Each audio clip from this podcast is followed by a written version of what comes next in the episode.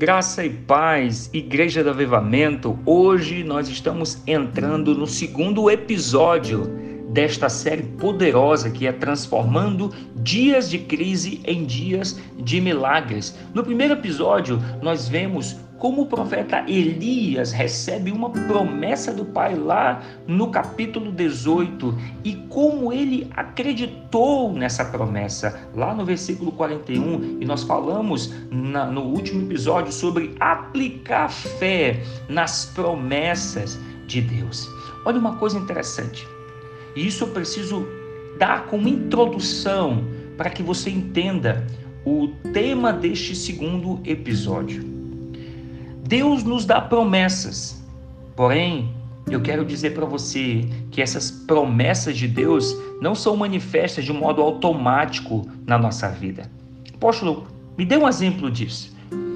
Deus deu uma promessa a Abraão lá em Gênesis. Ele seria pai de uma grande multidão.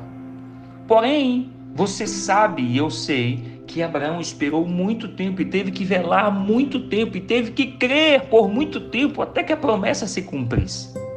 Olha uma coisa interessante: nasce o filho da promessa, Isaac. Isaac recebe Rebeca por esposa. Porém, queridos, a Bíblia nos fala no capítulo 25 de Gênesis que Rebeca era estéril. Agora eu quero dizer para você o que está lá no versículo 21 do capítulo 25 de Gênesis, e isso vai te impactar. Lembre, Abraão tinha uma promessa. Mas isso não se manifestou de maneira automática na vida de Isaac.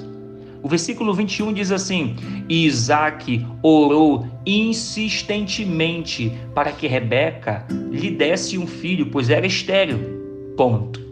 O Senhor ouviu as suas orações e ela ficou grávida. Olha que coisa poderosa. Havia uma promessa para Abraão, havia uma promessa para Isaac, mas ela não se manifestou de modo automático. A Bíblia diz no verso 21: e Isaac orou insistentemente. Ei, orar insistentemente não significa dizer que você vai orar uma vez, duas vezes orar insistentemente, isso nos dá a entender de que ele orou muito, ele perseverou muito até que a promessa fosse cumprida na sua vida. Agora sim, eu quero te dar o tema do segundo episódio é gere em oração as mudanças que você quer ver acontecer. Está passando dias de crise? Quer transformar isso em dias de milagres? Vai ter que gerar em oração. Até que a mudança aconteça. No versículo 48, 42 do capítulo 18 de 1 Reis, a Bíblia diz assim: E Acabe subiu a comer e beber, mas Elias subiu ao cume do Carmelo e se inclinou por terra e pôs o seu rosto entre os seus joelhos. Entenda uma coisa: realidades transformadas não são automáticas. Ei, as coisas não acontecem na nossa vida num passe de mágica. Eu preciso dizer para você que para que você transforme dias de crise em dias de milagres, você vai precisar gerar esses dias de milagres em oração. Porque, irmão, alguém tem que clamar por esses milagres. Alguém tem que clamar para que o milagre aconteça. Eu quero te dizer que Deus pode e quer operar milagrosamente na tua direção.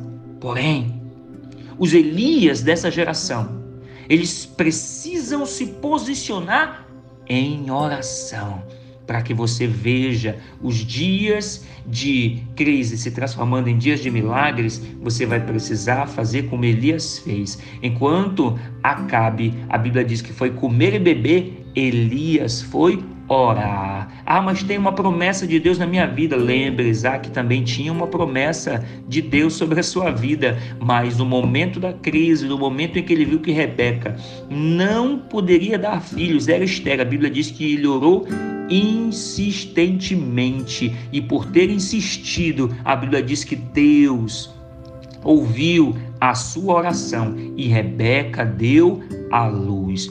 Eu não sei em qual área da sua vida você vai precisar insistir. Eu não sei qual é a crise que você está passando nesse momento e que vai precisar insistir, mas eu quero te dizer que para que essa realidade na tua vida seja transformada, você vai ter que gerar ela em oração. Aprenda, entenda, realidades não são transformadas de maneira automática e muito menos num passe de mágica. Elas precisam ser geradas através da oração.